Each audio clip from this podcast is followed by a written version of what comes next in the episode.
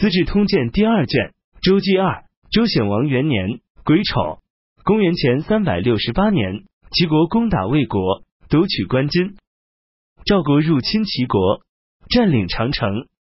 三年乙卯，公元前三百六十六年，魏国、韩国在翟阳举行会议。秦国在洛阳击败魏国和韩国军队。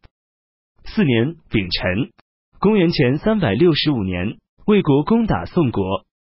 五年丁巳，公元前三百六十四年，秦献公在石门大败韩、赵、魏三国联军，斩首六万人。周王特地颁赏他绣有黑、白、金花纹的服饰。七年己未，公元前三百六十二年，魏国在快地击败韩国和赵国军队。秦国、魏国在少梁激战，魏国军队大败而逃，公孙痤被俘。魏国魏申公去世，其子魏素即位为魏成侯。燕国燕桓公去世，其子即位为燕文公。